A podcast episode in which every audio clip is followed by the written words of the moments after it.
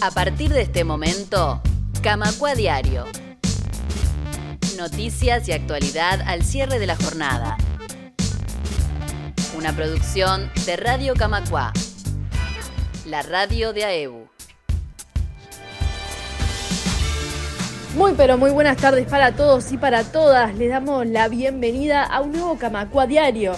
Saludamos a la audiencia que nos escucha a través de Radio Camacua y también, por supuesto, por Ciudadana 92.3 FM en Ciudad de la Costa.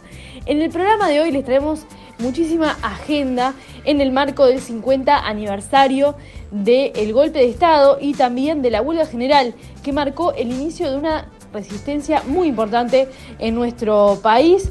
Y para eso vamos a estar conversando, por un lado, con compañeras de la seccional de AEBU de Las Piedras, que estará organizando una actividad en el día de mañana y también el próximo viernes. En el caso de la actividad de mañana será con el reconocido fotógrafo del diario El Popular, Aurelio González, y les vamos a dar detalles también de lo que sucederá el viernes que viene. Además, vamos a estar en contacto con integrantes de la Asociación Cultural Israelita Dr. Jaime Siklowski, que nos van a contar sobre la actividad que organizan mañana en la sede histórica del Siklowski, allí en la calle Durazno. También en el marco del 50 aniversario del golpe de Estado van a tener tres eh, panelistas muy importantes eh, para hacer una mesa redonda y repasar las causas sobre las vivencias personales y también lo que dejó la resistencia en nuestro país, por supuesto desde la mirada que implica conversar en este lugar tan especial también para la comunidad israelita, también con la izquierda en nuestro país. Pero antes de contarles sobre estas actividades, les propongo escuchar los principales titulares del día de hoy. Una delegación de AEBU expuso ante la Comisión de Constitución y Legislación del Senado sobre los riesgos que presenta el proyecto de Cabildo Abierto para abatir el sobreendeudamiento. Entre otros, el consejero central Pablo Andrade declaró que de aplicarse esa ley se podrían generar fugas hacia el sector informal. Los partidos Nacional y Colorado impulsarán un proyecto para deudores del banco hipotecario que implica la fusión de este banco con el Banco República. Para ello se requiere una mayoría especial de dos tercios de votos en el Parlamento. Los restos humanos encontrados en el batallón 14 pertenecen a una mujer y el análisis de ADN se hará en Córdoba. También se confirmó en la jornada de hoy que el cuerpo fue enterrado allí por única vez, pero no se pudo asegurar aún el momento de su muerte. Comunicate con Radio Camacua. Escribinos al WhatsApp 092 80 26 40. Continuamos en Camacua Diario y vamos a darle la bienvenida a Sergio Ovsievich de la Asociación Cultural Israelita Jaime Siklowski para hablar de un evento que tendrá lugar en el día de mañana, una mesa redonda a 50 años del golpe de Estado para hablar de causas, consecuencias y vivencias personales en la que participarán Oscar eh, Botinelli, Juan Raúl Ferreira y León Lev. Gracias Sergio por atendernos, ¿cómo estás? Bien, bien, bien. Gracias a Radio Camacua por estar siempre, siempre cerca de la gente, siempre cerca de las organizaciones sociales y vaya cerca de este tema que nos convoca y que AEU también este, lo supo vivir muy, pero muy de cerca. Decimos un poco por, por la cuestión general, ¿no? Que, que es todo lo que moviliza el aniversario redondo de, de, los 50 años del golpe de Estado en Uruguay, pero también los 50 años del inicio de una resistencia muy potente que, que empezó además con una huelga general muy importante. Tal cual, Irene. Y yo empiezo por esto segundo que acabas de nombrar, el comienzo de la resistencia al golpe de Estado del 27 de junio. Y el comienzo de la resistencia porque en este caso nos convoca el Chitrovsky, la Asociación Cultural Israelita Doctor Jaime Chitrovsky, recordar que nosotros entramos un poquito, un poco, bastante en lo que fue el plan Cóndor basado en liquidar las democracias existentes en muchos países del Cono Sur y los medios que se tomaban, los medios que se daban eran justamente atacar no solamente a organizaciones políticas y sindicales, sino atacar organizaciones sociales, culturales, todo aquello progresista que se moviera, mm. era cuestión que de una manera u otra atacarlo.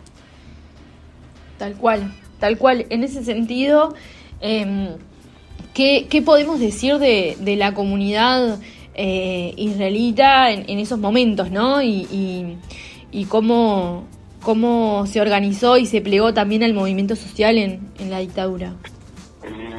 El Shitrovsky es una institución judía eh, progresista desde sus comienzos allá a principios del siglo XX, la década del 20 cuando llegaron nuestros abuelos, siempre vinculada a las, luchas sociales, progresistas, políticas. Eh, entonces, eh, no era muy difícil eh, como dictadura tratar de golpearlo. En el año 73, eh, por supuesto, después del golpe ya comienzan de una manera o de otra mermar las actividades fruto del miedo, del terror. En el año 74 uno de nuestros asociados, de nuestros socios, un joven, Cacho Feldman, Raúl Feldman, es asesinado por 16 balazos, con 16 balazos en la Argentina, asesinado por en aquel momento estar participando en un local solidariamente con contra la dictadura uruguaya. En el año 75 ya comienzan a caer muchos de nuestros asociados, que no caen por pertenecer a uh -huh. es cierto, caen por pertenecer a, a organizaciones políticas, en, en, diferentes operaciones que la dictadura empieza a incrementar en el 75. Te sigo el relato en el 76, en enero del 76, es cuando aparece oficialmente el primer comunicado que relaciona a con células y organizaciones subversivas. O sea que de una manera u otra ellos querían eh, llegarle a golpear a Zitrovsky de alguna manera u de otra. Fíjate que en el 76 en las actividades, si bien no se cierran las puertas en la institución, las actividades merman mucho.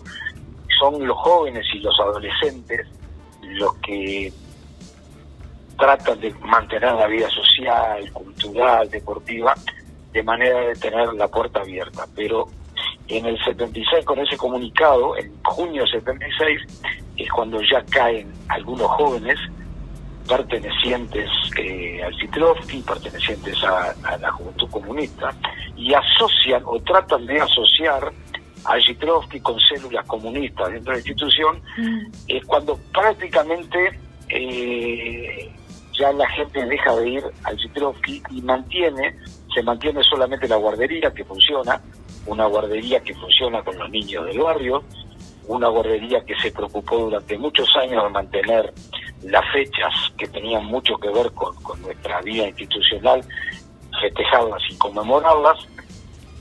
Y te sigo el relato porque tú hablaste de resistencia, la resistencia mm. continúa. Son decenas los que caen presos, son decenas los que se van al exilio, son decenas que se quedan en la clandestinidad, de una manera u otra resistiendo y peleando. Entre otros, comentarte que en el año 80, jóvenes de la institución nuestra organizan en casas particulares actividades para niños. El Citroski siempre tuvo actividades para niños, como para adolescentes, como para mayores, pero fundamentalmente para niños, que se llamaba el Kinder Club, eh, significa el club de niños en Yiddish, que es la lengua con la cual nos identificamos los judíos progresistas. En el año 80 organizan, este, organizan ya en casas particulares, empiezan a organizar actividades. En el año 81 se llama una asamblea de socios en la institución con la intención de poder abrirlo de vuelta y ganar, ir ganando palmo a palmo algún espacio legal. En esa nueva directiva solo pueden participar aquellos ciudadanos categoría A en aquella época estaban los ciudadanos categoría A, B, C, de acuerdo a los antecedentes, de acuerdo a, a, a las informaciones que disponía en la dictadura en, en, su forma de terror, habían calificado y cualificado a los ciudadanos. Se realiza una reunión en el 81, con presencia, por supuesto, de esbirros de la dictadura, este, informantes. En el año 82, la institución, un grupo de la institución Reencuentro, participa en un festival, el Festival de la Paz, ganan el festival, eso es una anécdota con una canción de Violeta Parra, de esa manera en el canto popular también ir ganando espacio y espacio y espacio. Y así este en el año 83 participamos, por supuesto, de, como institución, los que estaban en el Uruguay, de toda esa apertura democrática y política que se va dando.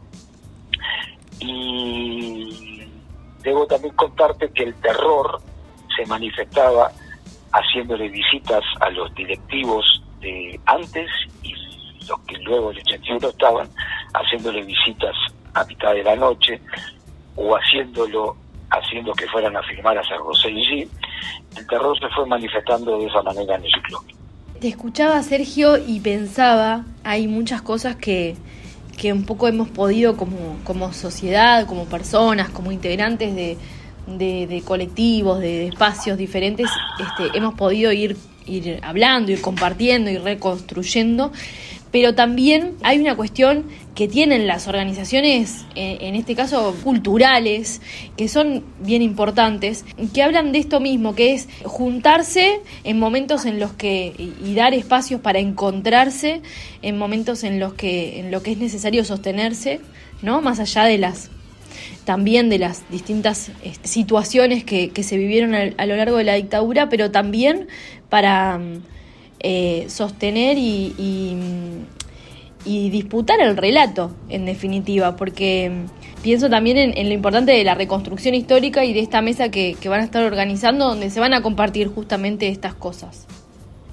Sí, tal cual, tal cual. Fíjate que la mesa que, que, se armó para el evento de mañana es una mesa eh, tremendamente amplia y que abarca, de una manera o de otra, abarca todo todo lo que fue la lucha, la resistencia. Fíjate que tú tienes a, a Botinelli, un hombre muy vinculado al general Sereni, al general del pueblo, fue su secretario, es un hombre que tuvo en el exilio, es un hombre que políticamente tiene una visión muy amplia mm. de todo el espectro político, más allá de su trabajo en las encuestas, etcétera, etcétera.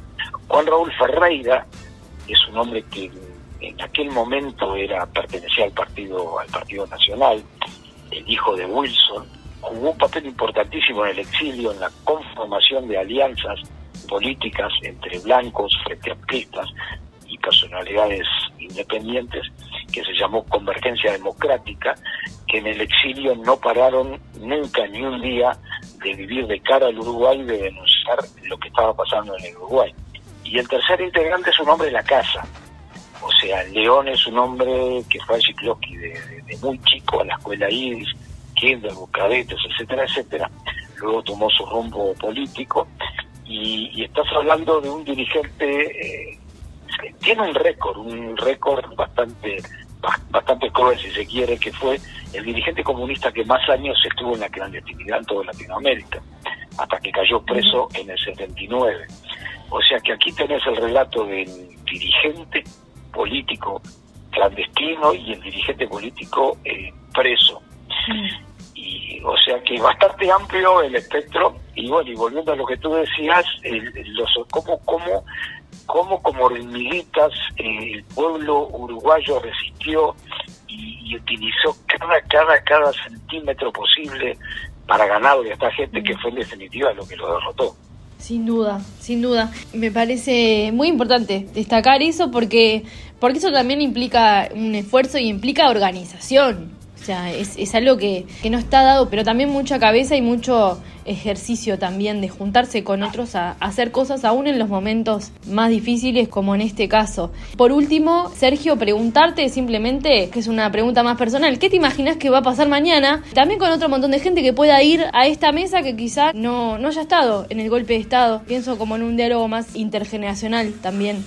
Bueno, si me lo preguntas, eh, eh, lo que me encantaría que mañana hubiera muchos jóvenes, hubieran adolescentes, eh, eh, más allá de todo aquel que quiera participar, bienvenido, por todo lo que decíamos antes, por lo amplio, pero por sobre todas las cosas por, por el relato de gente que estuvo directamente vinculada a los hechos y, y en momentos que los relatos y el relato sobre la dictadura trata de distorsionarse y cada sobre todo la derecha, trata de, de, intentar un, relato que no concuerda con la realidad, poder ver a tres, poder escuchar a estas tres personas más allá de las preguntas que se le puedan hacer, pero desde ya que jóvenes, adolescentes, más que, más que invitados a un evento que sin duda el que vayan no se va a repetir. Impresionante, vamos a recordar mañana, 23 de junio, a las 19.30 horas, es esta mesa redonda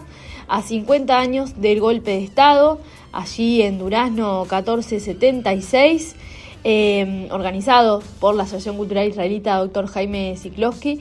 Sergio, te agradecemos muchísimo, como siempre, estos minutos en Radio Camacua y bueno, mucha suerte en la, en la actividad de mañana, que, que además nos viene encontrando, por supuesto, este aniversario en diversas actividades, por suerte, que se están organizando. Bueno, Irene, muchas gracias y solamente dame Sí. 10 segundos más para hacer este, honor a la verdad. Sí, claro. Este evento que hacemos mañana está también este, patrocinado, por decirlo de alguna manera, llamado, participan también otras organizaciones judías, Ajá. y eso es muy importante decirlo, Bien, organizaciones judías, organizaci- otras organizaciones judías con las cuales compartimos nosotros intereses en común, como por ejemplo la dictadura, como por ejemplo posiciones que tenemos muy parecidas en cuanto al- a- a- en general a la política del mundo, participa la Yomer Atzair, participa Moretán Levich, participa el DROR, Identidad, son otras, otras, otras expresiones judías en el Uruguay que a nosotros nos, nos alegra que juntos